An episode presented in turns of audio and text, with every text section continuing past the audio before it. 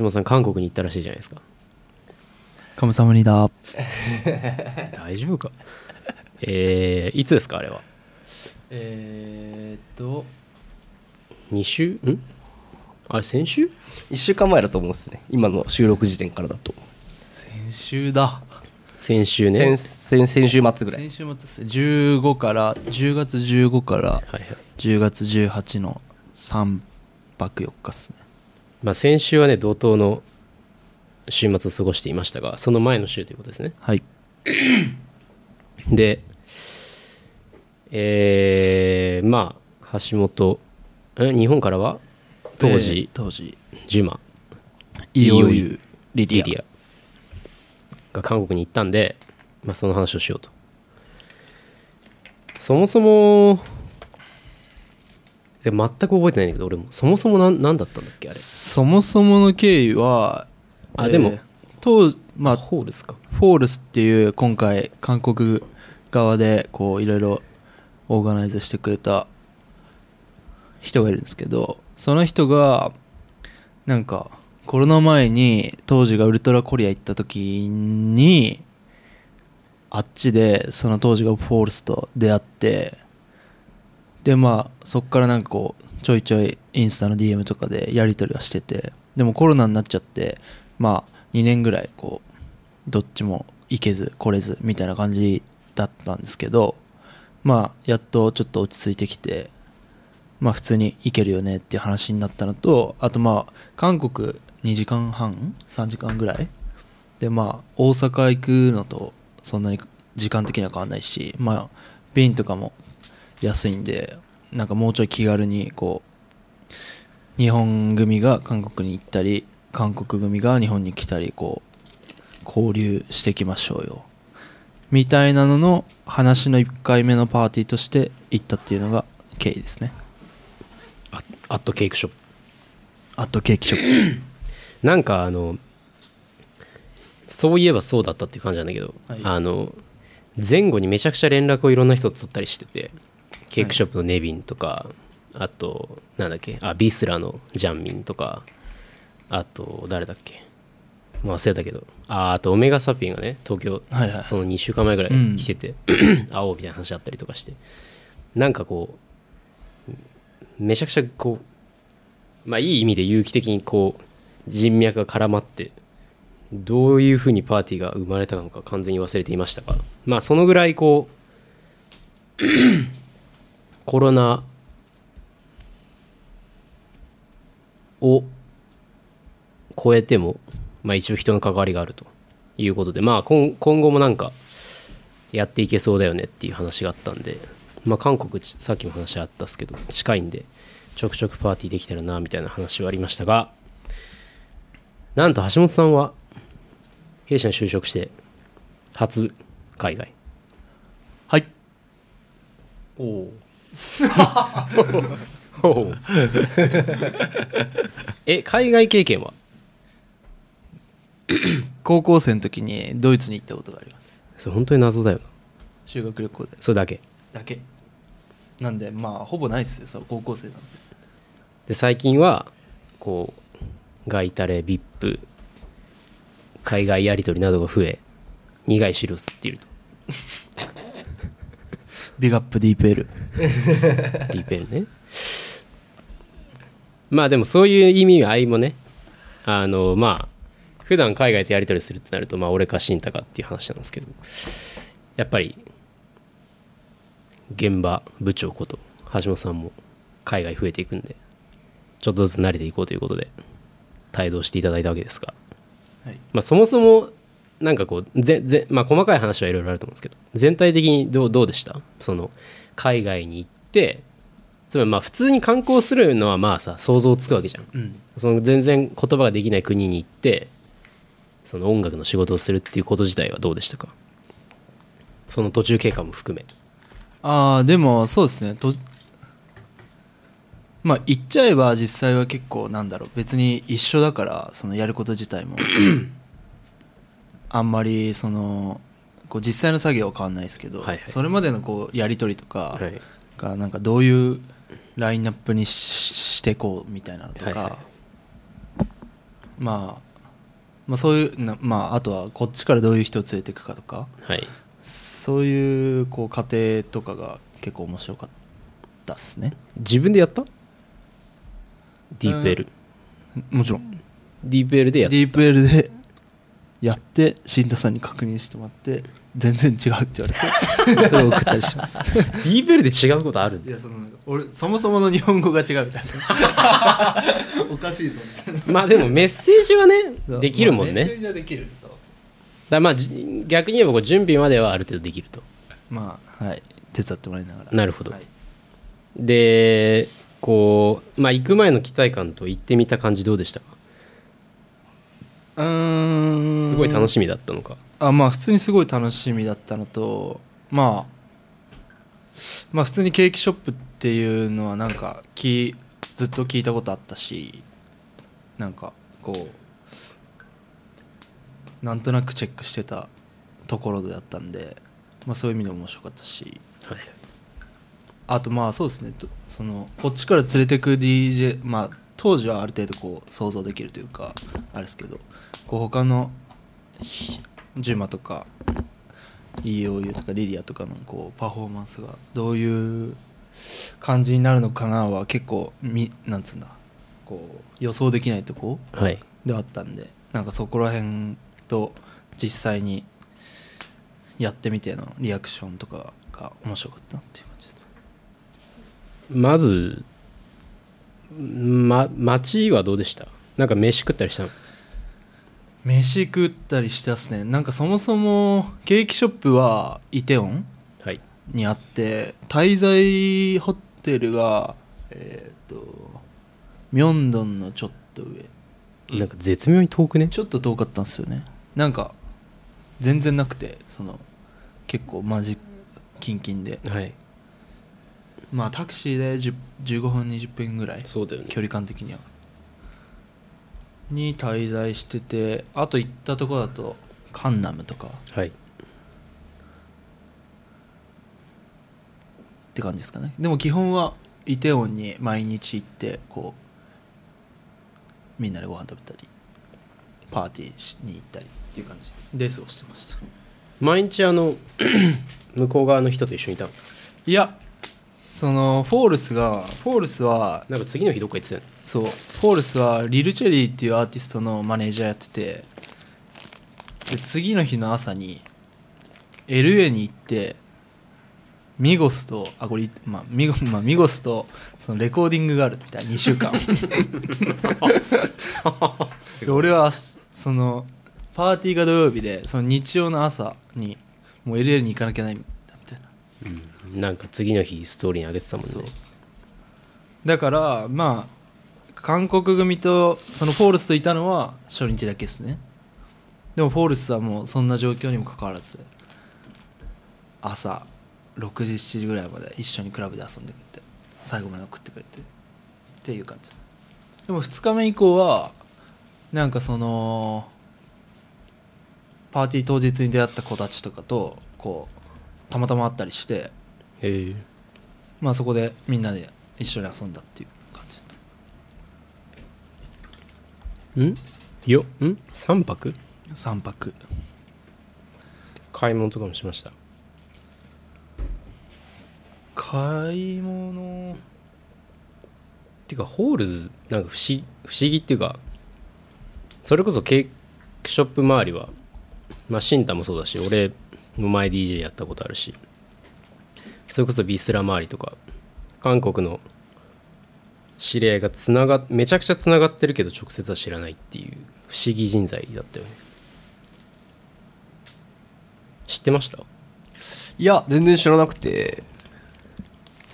まあでもなんかぼ僕らがケーキショップ行ったのってコロナ前じゃないですか。確かに。でなんかいろいろコロナ前後で人のい入れ替わりっていうか多分クラブ自体が潰れたりしたのもあってはい。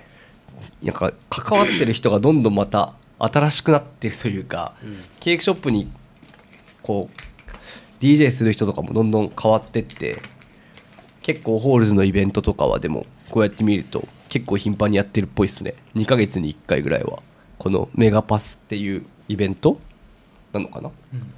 うん。をめちゃくちゃやったりとかしててなんかおもろいっすねやっぱり。なんか聞いたのはそので当日出てくれたシンシンっていう女の子の DJ がまあ結構なんていうのかんケーキショップの看板 DJ じゃないですけどなんかそういう感じで動いてるらしくてその子の DJ もすごいよかっなんか確かにでもなんかまあ変わっそりゃそうか。ちょうどなんだっけん？今週末？なんかルメイクアップかなんか行くやつあるでしょ。へたああそうですね。それもこのこれなんていうの？1 106ミドみたいな。それも当日弥生屋のとかのトラック作ってるやつ。出てくれてて。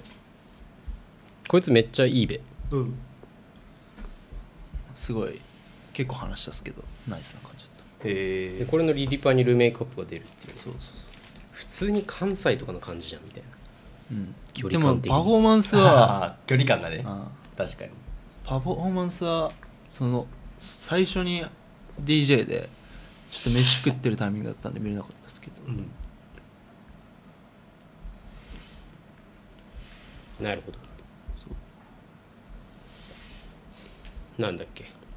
ああそうそう。でまあパーティーは客まあななな何が特筆すべき点だったかなんか、俺の韓国のイメージは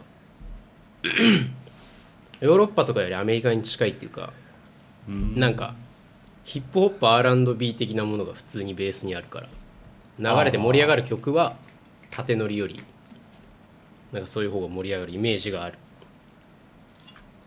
のとあとみんなよく踊るっていう。うんなんか話してたのは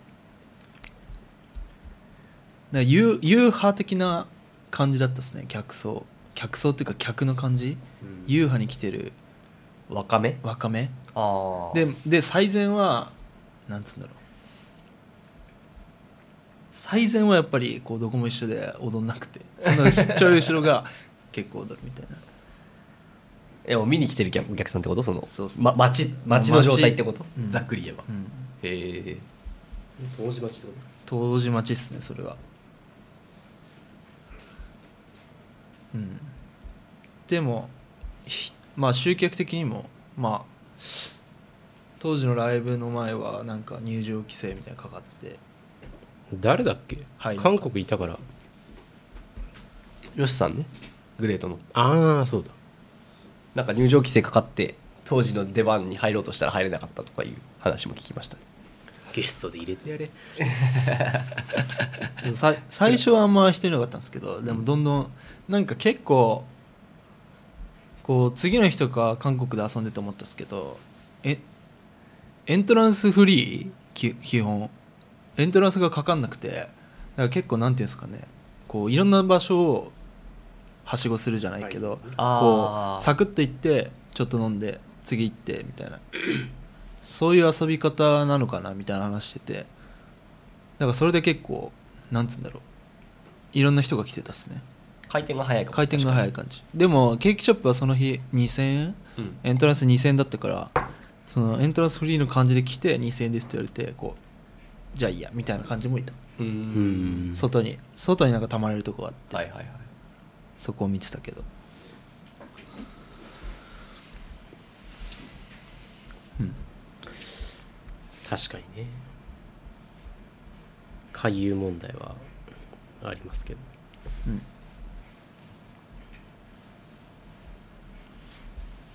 でもそれで言うと周りは結構ちっちゃい箱。俺あんま他のとこ行ったことないんだけど。なんだっけ？もう一個あったねヒップホップのやつ。潰れたんだっけ？いや全然あると思うけど。ヘンズクラブとか。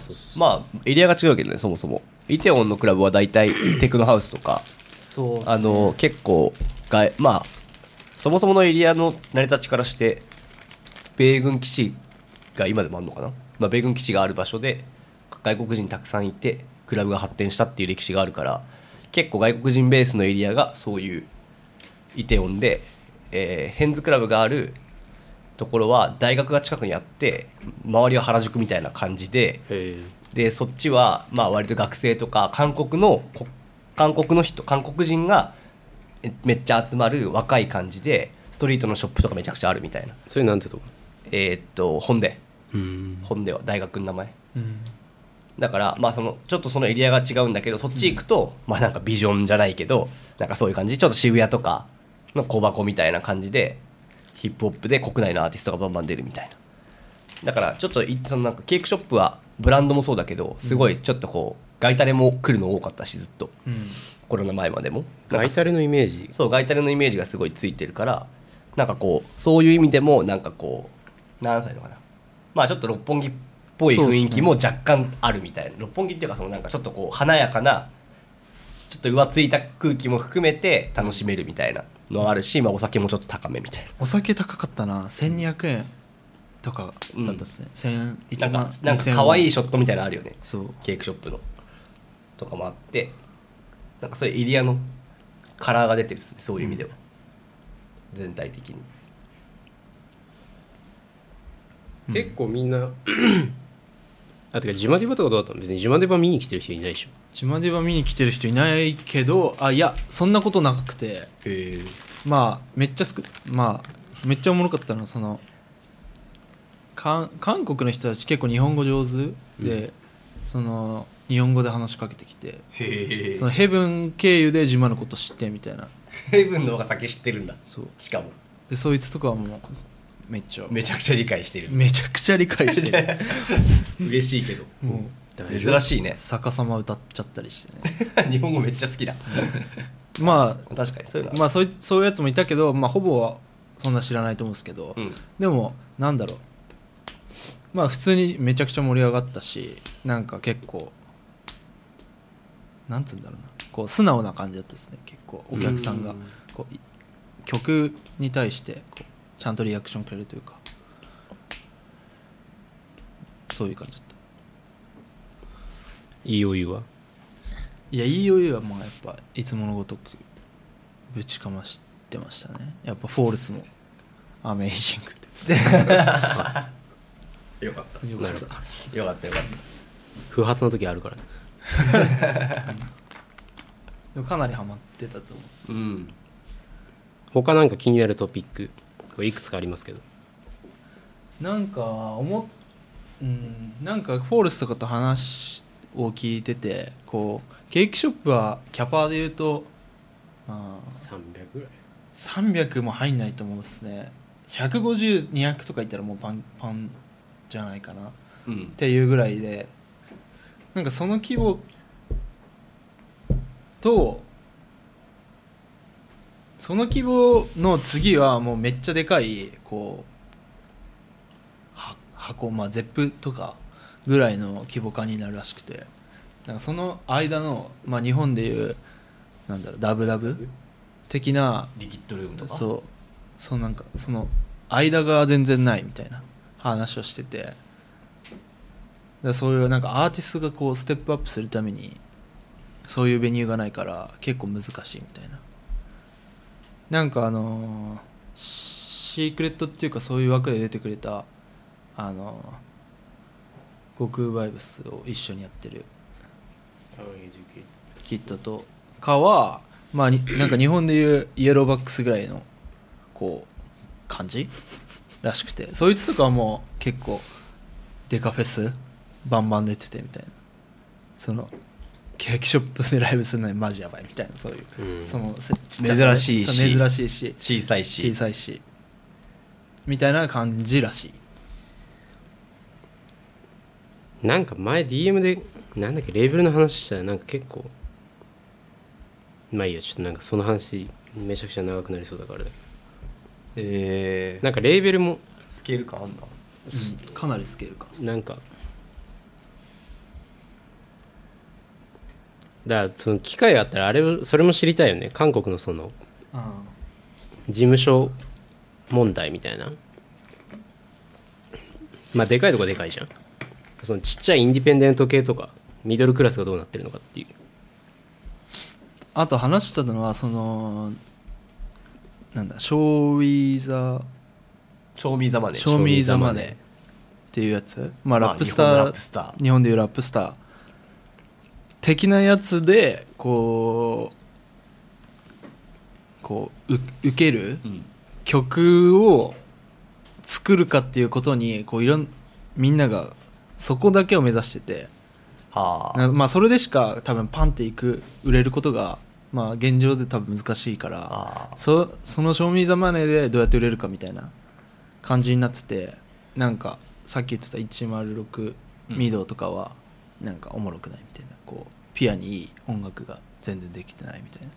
とかあと韓国人の人は結構英語でほぼ英語みんなできるうん。からちゃんと英語を覚えてなんかアメリカでこう売れるみたいなのを方に結構みんな走るらしくて。まあそれもなんかあんまおもろくないみたいな。なんか韓国はそう。まあでも k p o p がある程度成功してるっていうのを見てるっていうのはあるんだろうね、うん。だから、まあ日本でねあんまりリアリティないけどね。そうその日本のある程度インディーだった人たちがアメリカに行ってうん。バチンってちゃんと成功できるみたいなうんイメージをあるからうん。みんなそれに行くんだろうねきっとね。それの縮小版じゃないけど、うん。それのインディーラップとかなんかそれの何か別のバージョンみたいな風な感じでなんかイメージしやすいんだろうねとは思い思いましたね。まあ、韓国のインディー的なものの難しさはなんかいつも感じるから。なんか結構韓なんか韓国を結構エンタメの理想郷として語る人多いけどまあなんかきつくね？外から見てると。日本より全然きついと思うっていうイメージがありますけどね。私は。うん。それこそなんかインディまあミドルクラスがないっていう。うん。日本より。どっちかみたいな。まあでもなんかアジア全般に言えそうなまあねトピックでもあるっすけどね。それ自体が。芸能がどんぐらい強いかっていう話でもあると思うんだよねまあでも芸能が強くて、まあ、ラップエンタメリアリティ TV が強いぐらいまでは割と中国韓国多分他の国でもあのそれこそマレーシアとかなんか中国系のところとかでもまあまあ近いと思うんですけどで k p o p モデルがあるって言ったうん。ぐらいの違いで、まあ確かまあなんだろう別になんかこう成り立ちの話の気もしますけどね。その日本が特殊っていうかむしろどっちかっていうと。あそれは全然そうだと思うよ別になんかまあえん理想郷ではないですね。でもまあアジアっぽいっていうかそういう意味ではすごく。他のアジアの国のエンタメの感じと近くてとは思いますけど。まあでもあとは何ですか。まあそういうなんか全体的な話はあるっすけど。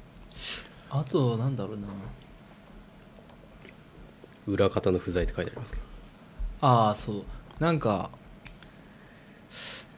ケーキショップに行ってまずスタッフがめっちゃ若くてもう本当なんか大学生集ま集めてみたいな。あはいそのバーカーにもう大学生5人並んで、うんめっちゃ若い。そんなイメージある確かに。っていう感じだったのとあとその PA の人がオーナーなのかな？うん。ああれだけどなんかそのまあ別に PA でもないっていうその、うん。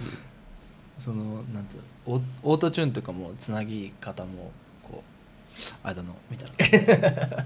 アイドルのね。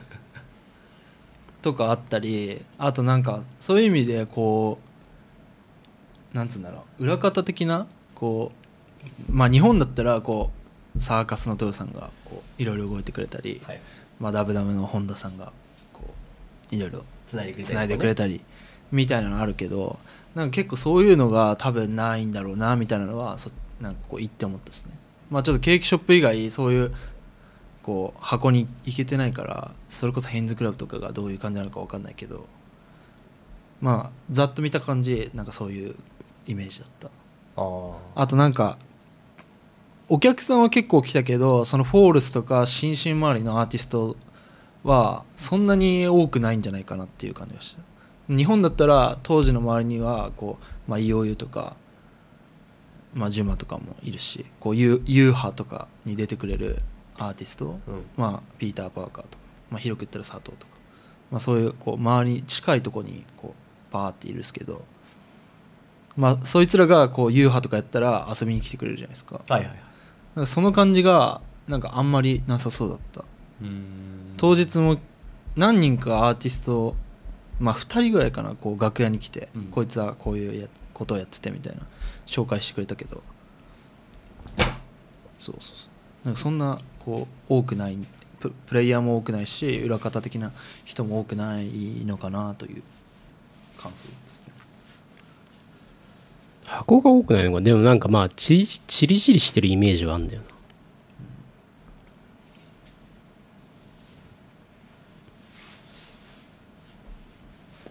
なんかいやなんかまあつながってるイメージがあんまそれこそだから極バイブス前後でアンネイディケイテッドキットとかなんだっけあいつラップトップ。ラップトップ多いワイフゴットとか。とかもなんかそれだけでいるしリルチェリーとかもなんかそれだけでいるしちょいなんか外人コミュニティみたいなの近い？多分。わかんないけど、へ あとだからそれこそえー、なんて言うんだ。あのほら前ソニーと一緒にやろうとしたやつ。ああはいはいはい。えーっと。うん全部出てこない。レーベル名もなんアーティスト名もススービーじゃなくて。スワスワー。ビー。スワービー。レーベル名なんだっけ？解散しちゃった。ハイライト。ハイライト。とかもなんか別にその辺と関わりあるわけでもなさそうだしみたいな、なんかこうめっちゃ孤立してる印象はあるあとオタクカルチャーとかもそれこそまあ前韓国行った時のそのハイパーポップ的なものとか EDM キッズあーはいはいはい。あのあとなんだダポーター・ロビンソン大好きトマトの手下たちみたいな 日本語ペラペラのティーンエイジャーたちとかも別に未だにフォローしてるけど特に動きないしなんかこうジャンジャンルとかこう音をまたいでつながっていく感じってあんまなさそう、うん。でもそれはなんかやっぱりフィジカルな場所が不在だからなんじゃないかというなんとなくの仮説があるか。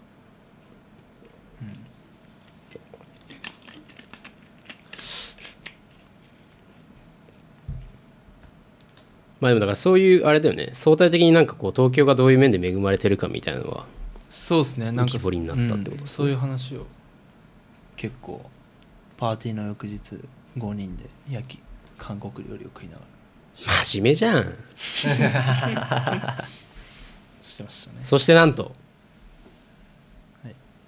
次回があるという。そうなんです。次回が日程が決まりまして12月17土曜日。サーカスでアットサーカスで。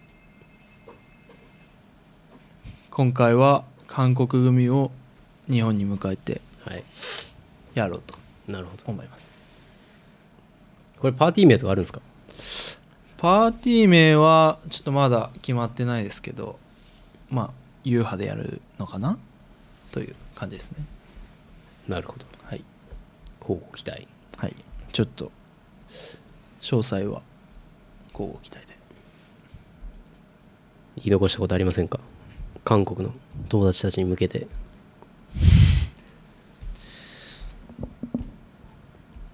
次はもうちょい韓国語英語喋れるようにしておきます。じゃあ,、えまあこれこれからっすよね、はい。その関係性的にも。はい。そう。まだ表面を、表面を軽くなぞっただけというそうですね。感じもあるんで。橋本の英語ができるようになった時に、うん。こうグローバル現場が完成するっていうね話ありますか？グローバルゲーム新しいよ。本一本書けんじゃん。グローバル現場論はい。じゃあ英語頑張ってください。はい。